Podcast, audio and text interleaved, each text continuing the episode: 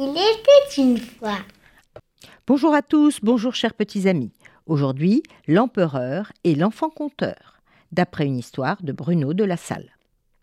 C'était un empereur très puissant, qui visitait régulièrement son royaume. Il voulait voir ses sujets, voir comment son peuple travaillait, l'état de leurs maisons, les champs, les forêts. Il allait de ville en ville.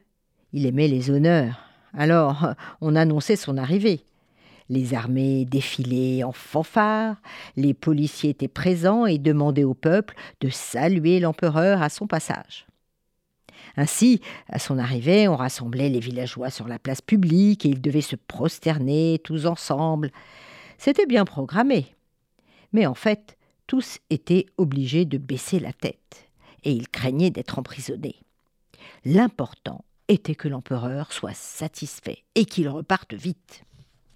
Or, un jour, dans l'une de ces villes, au cours de l'un de ses voyages, alors que tout s'était bien passé jusque-là, comme d'habitude, un enfant resta debout, dressé, au-dessus de la foule complètement courbée.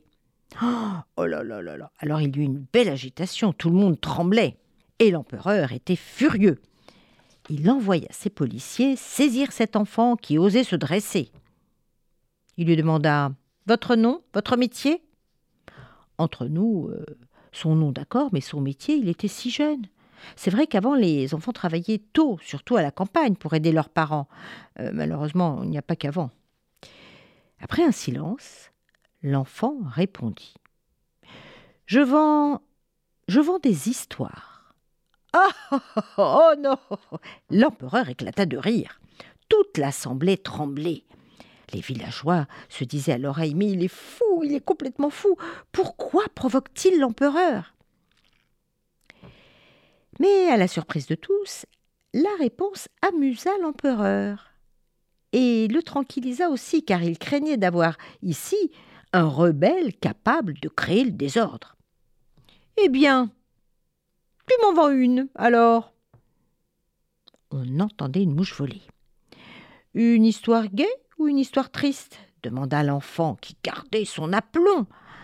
Oh là là là là, la foule était bouche bée, pourvu que l'empereur ne prenne pas cela pour de l'insolence.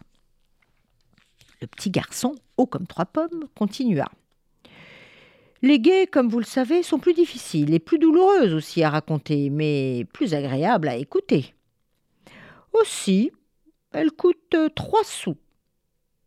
Les autres les tristes coûtent euh, deux sous.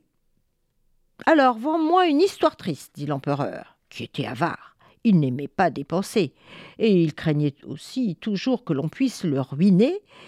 Il craignait en plus qu'on l'on rit de lui. Et l'enfant raconta l'histoire. C'était un empereur très puissant qui visitait régulièrement son royaume pour voir comment vivaient les habitants, etc., etc. Il allait ainsi de ville en ville, précédé de ses armées, euh, qui étaient en fanfare, et des policiers qui euh, faisaient en sorte que les sujets honorent euh, l'empereur à son passage. Et il continuait. À son arrivée, les villageois, rassemblés sur la place publique, devaient baisser les yeux et se posterner.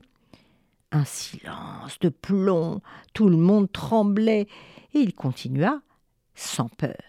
Et un jour, dans une de ces villes, au cours de l'un de ses voyages, alors que tout s'était bien passé comme d'habitude, un enfant resta debout, dressé au-dessus de la foule couchée. Et ce fut un beau remue-ménage.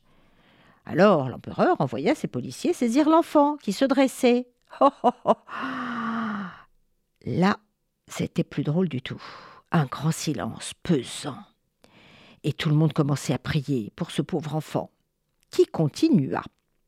Et il lui demanda son nom et son métier, et l'enfant répondit qu'il vendait des histoires. Et la réponse amusa et tranquillisa l'empereur, qui lui demanda de lui en vendre une, une histoire triste parce qu'elle coûtait moins cher. Et puis l'empereur craignait que l'on rit de lui.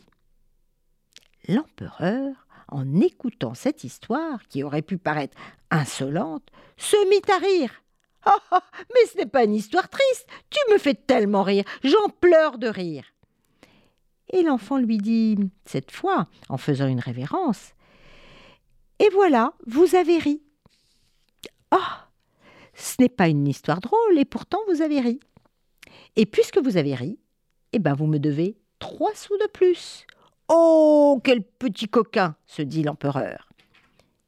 Et l'empereur se prit d'amitié pour l'enfant et le fit venir à sa cour, et souvent il lui demandait de lui raconter une histoire aussi belle, aussi triste et aussi gaie aussi vraie que la première qu'il lui avait racontée.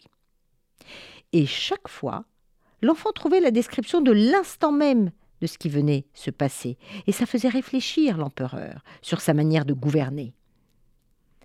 Lorsque l'empereur mourut, l'enfant le remplaça parce qu'il savait mettre en œuvre l'une des plus grandes qualités, celle de voir la réalité sans cacher les problèmes.